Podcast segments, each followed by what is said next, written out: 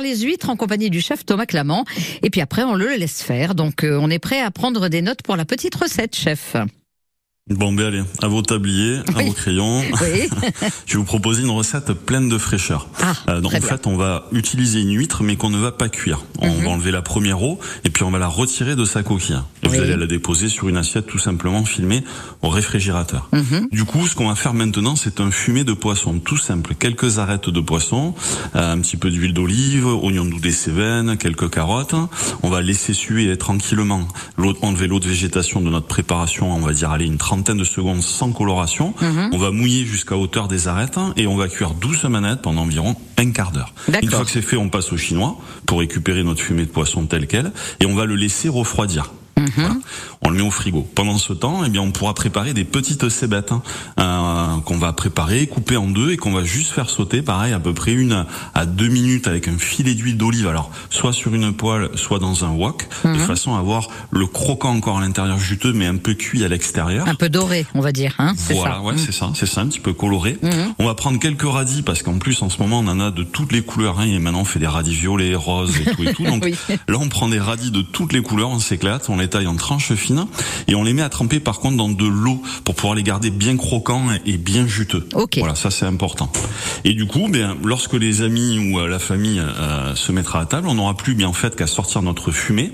On va rajouter un tout petit peu de crème liquide entière. C'est très important pour qu'il y ait beaucoup de molécules de matière grasse. Mhm. Et on va ce qu'on appelle émulsionner notre préparation. Donc on verse un peu de crème dans notre fumée de poisson, Oui. on le mixe. Si on a un petit mixeur, donc on va mettre un petit peu de, de l'air dans notre préparation. Ça On va, avoir ça va mousser un peu, en fait. D'accord. Ouais, c'est ça, ça va Mm. mousser.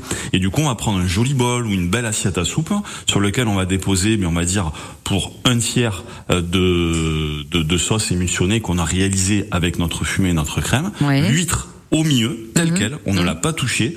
Autour, on va mettre eh bien nos deux morceaux de cébette par personne que l'on aura cuit préalablement. Mhm. Les radis, on les égoutte bien. Là, on les met joliment, pareil, sur le côté.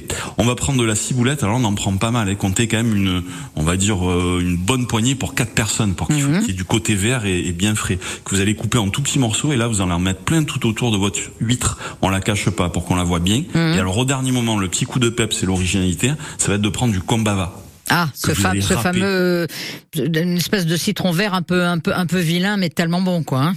C'est ça. Mm. C'est vrai qu'il paraît un peu abîmé. Oui. On dirait un peu. euh, Voilà, Il est cabossé, ondulé on va dire. Il paraît cabossé, voilà. ça. Comme moi, après 25 ans de rugby, c'est normal.